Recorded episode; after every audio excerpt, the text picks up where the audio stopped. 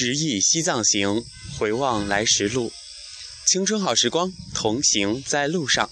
亲爱的伙伴们，大家好，我是大家的主播小熊，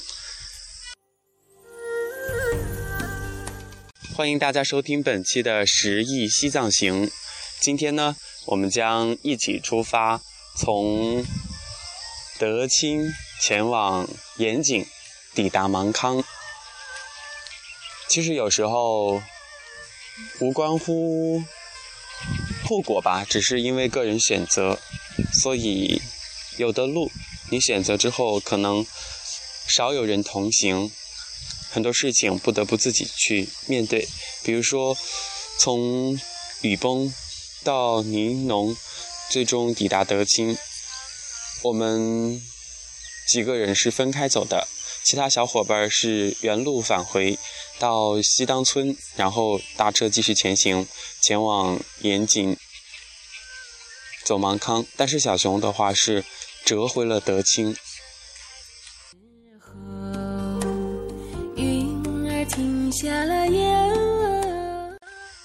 上一期节目当中呢，跟大家说到了，在德清的话是一个比较好的这个物品的补给点，因为它的价格都比较公道。所以说，如果说大家以后有机会去走这一遭的话，在德清一定要多买些东西，因为越往西进，啊，价格就越高。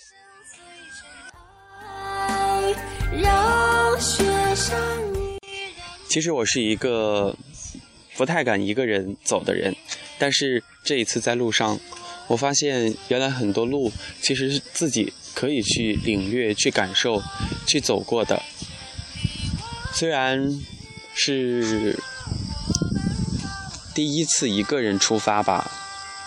听他们说，从盐井、从德清到盐井这一路上路比较险，车也比较难搭。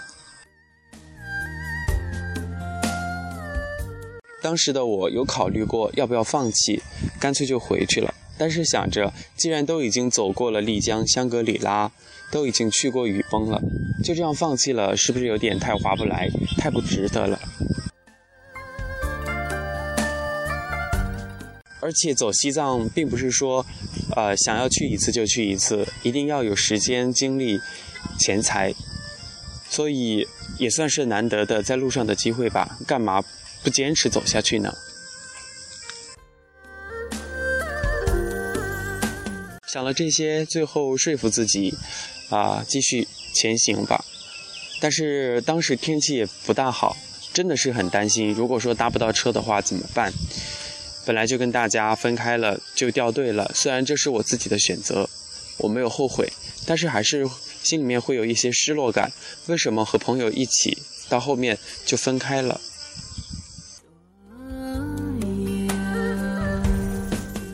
所以当时在德清，就在德清的客运站去咨询了一下，到盐井多少钱，到芒康多少钱。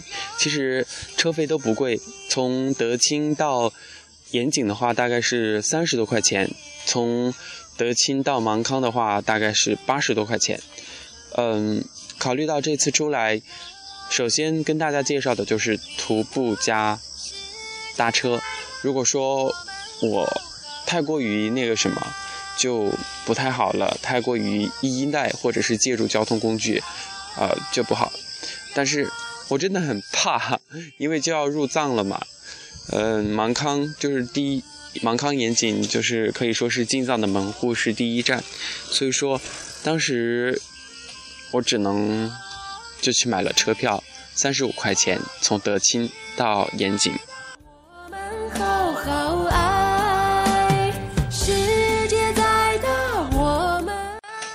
记得当时就是，嗯，坐的这个客车，客车上还认识了很多，同时都是在武汉就是就读的一些大学生，一路上跟大家也是聊得比较开心。再就是一路上也是无限风光在险峰，很多地方就是会让你觉得嗯心惊胆战的。因为那个路，就是它的那个弯儿很多，拐的弯儿很多。你在这边看，你是看不到，呃，路的那边是什么的，因为它是山坡这样的凹凹凸凸、凹凹凸凸的，所以说就会觉得好好恐怖。然后路上不仅仅就是看到了一些搭车的这样的背包客，还看到了很多很多的骑行的人。就像我坐在客车上，我都会觉得很害怕。可想他们那些骑行的人要有多么大的这样的胆量，才能够在那样的路上九曲回肠的路，而且它的那个上坡下坡的起伏也比较多，有时候是连续的这个下坡，很陡很陡，有时候又是连续的上坡，要爬好多好多好多好多时间。唉。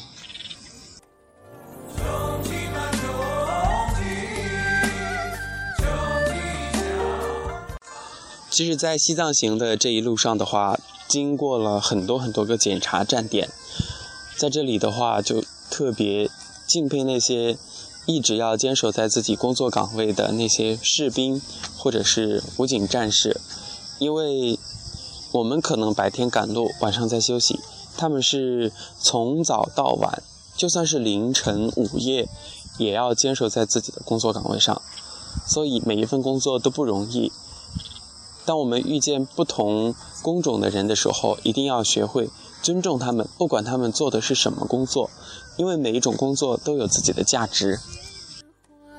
盛开的时候，云儿停下了。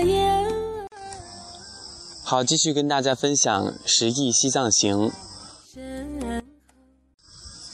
抵达盐井的时候已经是中午时分了。其实，在出发之前的话，有专门去看那部电影《转山》。记得在这部名叫《转山》的电影当中呢，岩井是一个比较重要的转折点，也就是男女主人公互生情愫的这样的一个点。但是当时因为刚和朋友们分开走，所以也就没有心情去研究这个岩井，去欣赏它的美。但是还是拍了很多很美的照片儿，嗯。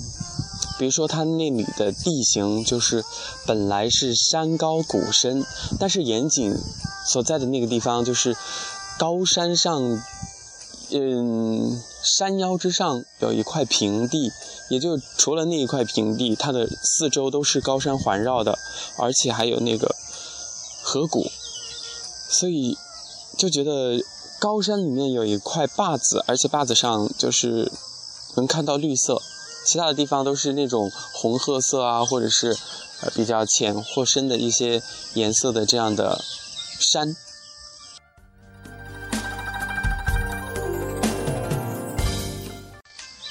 在之后的路上的话，就是遇到了很多的驴友，他们是在盐井找到了曾经拍摄《转山》的那个啊药店，而且和里面的老板就是合影啊、留恋呀什么的。嗯，因为。《转山》这部电影中呢，很多的人、很多的场景，都是取源于真实的这个生活当中的情景，所以有的人，他们就是本色出演。你能够在西藏行的路上去找他们，但是还是不要去打扰他们的正常生活。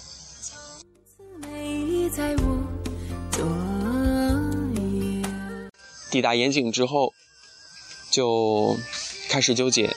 是往前走呢，还是就留在盐井？因为去芒康大概还有几百公里吧。当时也很饿了，一般我都形成了习惯吧。啊，习惯真可怕！早上不吃早饭就出发，要抵达下一站才能够进餐。所以在盐井的时候就找了一家小菜馆，吃了一个盖饭。吃饭之后呢，就继续走了。在路上的话。也也碰到很多很多的背包客，他们都是组队的。当时会觉得有一些孤单，不过也没有太失落，因为只有我一个人。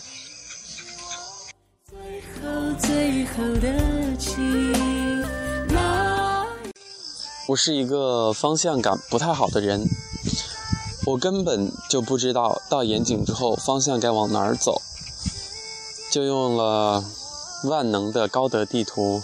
而且问了当地人，三幺八国道是往上走，还是就是从这个吃饭的地方直接往前走？很多的好心人都跟我说，就往上走吧。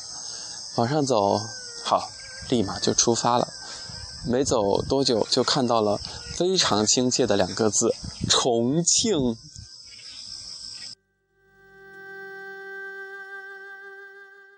说看到重庆就会觉得倍感亲切呢，因为在异地他乡看到自己家乡这两个字，就会觉得好温暖，好温暖。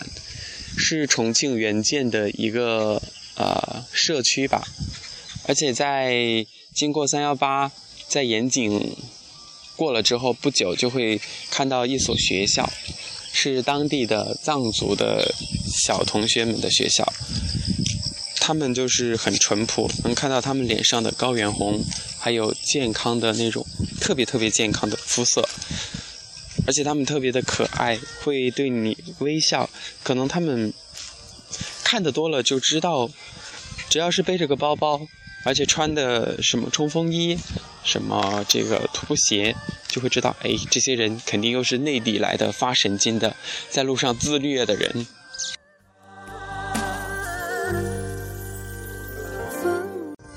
出发之后就有些小后悔了，因为一路上一边走一边搭车，是不放过任何一辆车的那种。只要是身边有车经过就开始拦，好像我一个人又走了好几公里吧，真的是没有车停下来。我当时查了地图嘛，看了，其实那一路上除了曲子卡乡，还有几个乡之外的话，基本上路上就是没有什么村镇了。就会觉得很恐怖。如果说你走不到的话，你怎么办？一没有帐篷，二没有村镇，住荒郊野岭冻死了，一上下雨就完蛋了。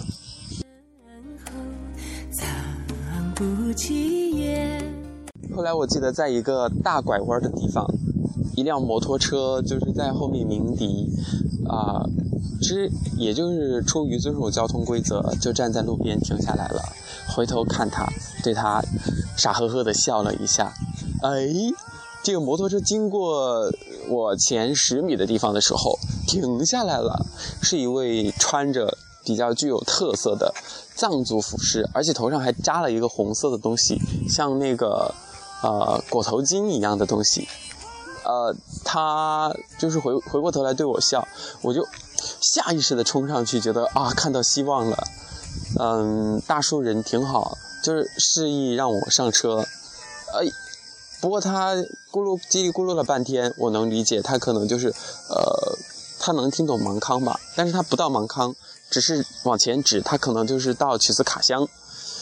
呃，后来我也就答应了，上车，就到达了曲子卡乡。曲子卡乡的话是盐井比较有名的一个地方，它的温泉比较出名。很多有钱人呵呵，懂得享受人生、享受生活的人，都会在盐井选择去曲子卡乡泡泡温泉，放松放松身心。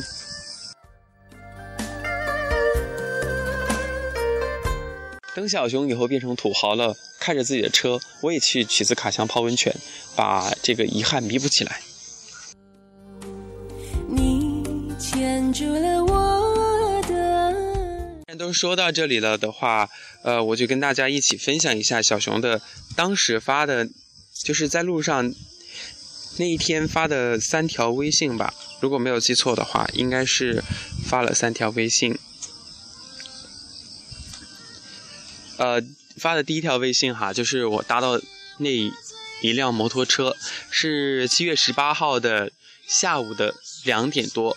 呃，可以算一下时间，我在十二点左右抵达了盐井，吃过午饭之后，大概也就是十二点半出发，就一直在路上走，走了一个多小时吧。啊，应该走了十几公里了，因为一个多小时，按我的脚程算的话，应该是差不多的吧。啊，第一条微信是今天走的摩托车运呀，就是打到了摩托车。嗯。我真的觉得在路上的话很开心，因为有人会帮助你，就会让你觉得其实世间还是好人多，真的这样感慨一下。嗯，第一一条微信是这样说的：最拉风的摩托车，感谢藏族大叔载我到曲子卡乡。看到重庆原件觉得好亲切。最近几天真的是连着几天，从进雨崩出雨崩，然后从盐井又出发，一直在用自己的脚踏车，就是两只脚啊走啊走啊，走的已经没有感觉了，觉得腿疼都已经疼到屁股墩儿上来了。一个人在路上，这是第一条。到达曲子卡乡之后呢，呃，就看到哇，一面那个墙，就是可能是做那个乡里面的通告啊、通知啊的什么的这样一面墙，墙上就是各种写的。哎呀天哪！破三幺八以后再也不来了，没人求搭，等了六个小时，过去了多少多少辆车，没一辆车停下来。今晚上露宿荒郊野外，哦，看到这些凄凉的留言，当时我就快哭了，欲哭无泪呀。前不着村后不着店儿，唉，又等了很久，一继续前行。后来又搭上了一辆那个摩托车，嗯，就就在微信当中感慨。今天走的摩托车运呀，又有一辆摩托车把我拉到了拉九西村。哎，真的是各种没车。我当时就在祈求，快点来一辆车吧，宝贝儿，不管什么车，呃，拖拉机、货车，只要是车我都坐。这就是打车。嗯，又继续向前走，在走的这个途中的话，就遇到了背包客。他们就是真正的比较专业的背包客，手里面背上吧，不不能说手里面背上背了帐篷，还有这个什么防潮垫呀，各种各样的专业的东西。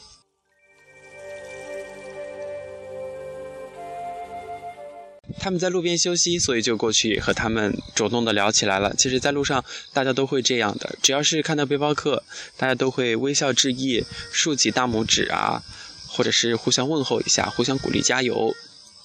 他们看我一个人，所以就让我跟他们一起，因为他们也搭了很久的车，都搭不到，而且这一段基本上所有人都是分段搭，没有，要么你就很幸运搭上直接抵达芒康的车，要么就是这样分段走一段是一段。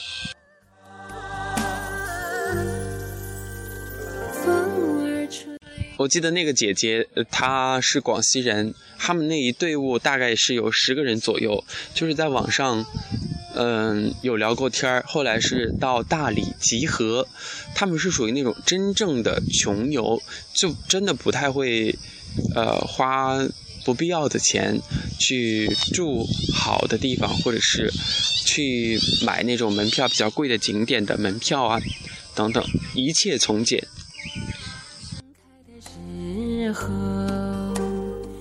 姐姐跟我说：“小弟啊，你不要再往前走了。你看现在都这个时候了，如果说搭不上车的话，你还能没准儿跟我们挤一下帐篷。”啊，当时瞬间感动到泪奔。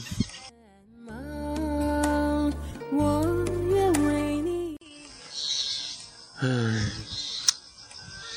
最好的时光在路上。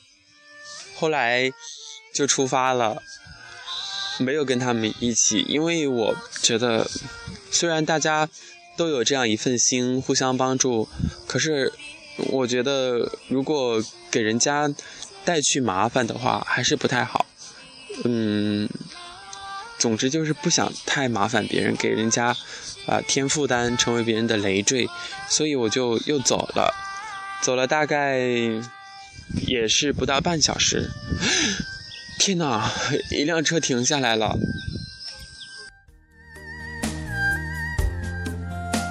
上车的一瞬间，我已经惊呆了。就是在之前遇到的那一个姐姐，就是背帐篷的那个姐姐和她的搭档那个男生。然后我上去了，我们就三个人，加上那个司机师傅，就四个人，开始了去芒康的行程。的那位大哥，他是一位援藏的干部，是一个当官的，人挺好的，一路上跟我们介绍了就是途经的非常著名的景点。他说，如果天气好的话，能够看到最美丽的雪山啊，还能够看到什么什么什么，反正讲了好多东西。而且他说自己是青海人。嗯，还给我们讲了一些搭车文化，比如说前些年，其实，在呃西南部的话是比较好搭车的，但是后来因为一件事情，一一位网友在网络上发了一个帖子，就导致很多很多事情就发生了改变。他说，其实他每一年的话，大概都会搭载几百个人，而且他的朋友也是这样，只要是在路上捡到能够帮助背包客的，就会把他们捡到车上来。但是因为他的朋友发生一件事情之后，他对这个，呃，就是在背包客也是有一种，呃，担忧在里面的。因为他的朋友有一次载过几位背包客，啊，发生了一点小小的车祸，后来那几位背包客的话是要求索赔，啊，所以就让他的朋友就承担了很多的这个责任。啊，其实赔不赔钱是小事儿，重要的是让一个人对这种东西产生了一种抗拒和一种，就是好像今后是不太会让这个背包客就是轻易的上车，因为既然搭载上他了，就要考虑到这样的一个安全的因素在里面，要对人家的生命负责。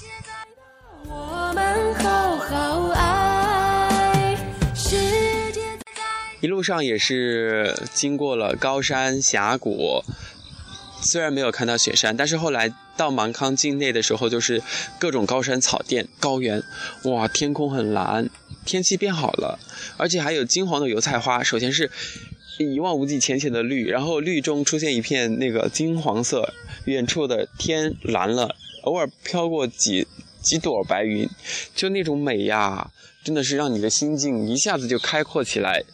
让我瞬间就遗忘了，忘了我是在路上，我是一个人走过来，啊，我太勇敢了。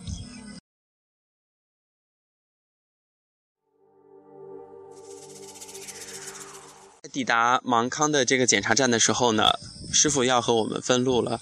呃，在分别之前呢，他也是非常真诚的祝福我们，说祝大家早日的抵达西藏拉萨，有缘再见。嗯，我记得当时还拍了一一组照片儿。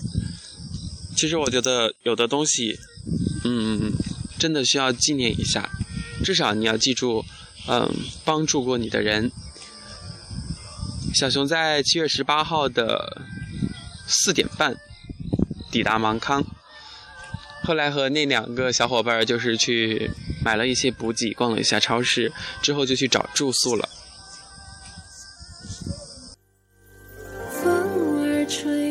生活的时候本来是说和他们一起的，但是我想一下，他们的同伴那么多，又加上我一个人的话，嗯，大家性格也不一样，更何况是他们俩，不是他们大家，就是同意说让我跟他们待一块儿，避免不必要的麻烦，所以就最后决定自己一个人去找住的地方。嗯，在芒康转悠了一圈。呃，真的是已经进入了西藏地区吧？所有人的这个服饰啊，他们的肤色呀，嗯，都能够感受到比较浓郁的藏式风情。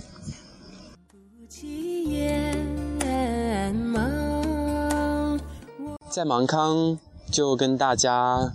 呃，分享到这里吧。从德清到芒康，那么在下一期节目当中呢，就跟大家说小熊如何找住宿，在芒康，呃，停留了多久，呃，又发生了哪些有趣的事？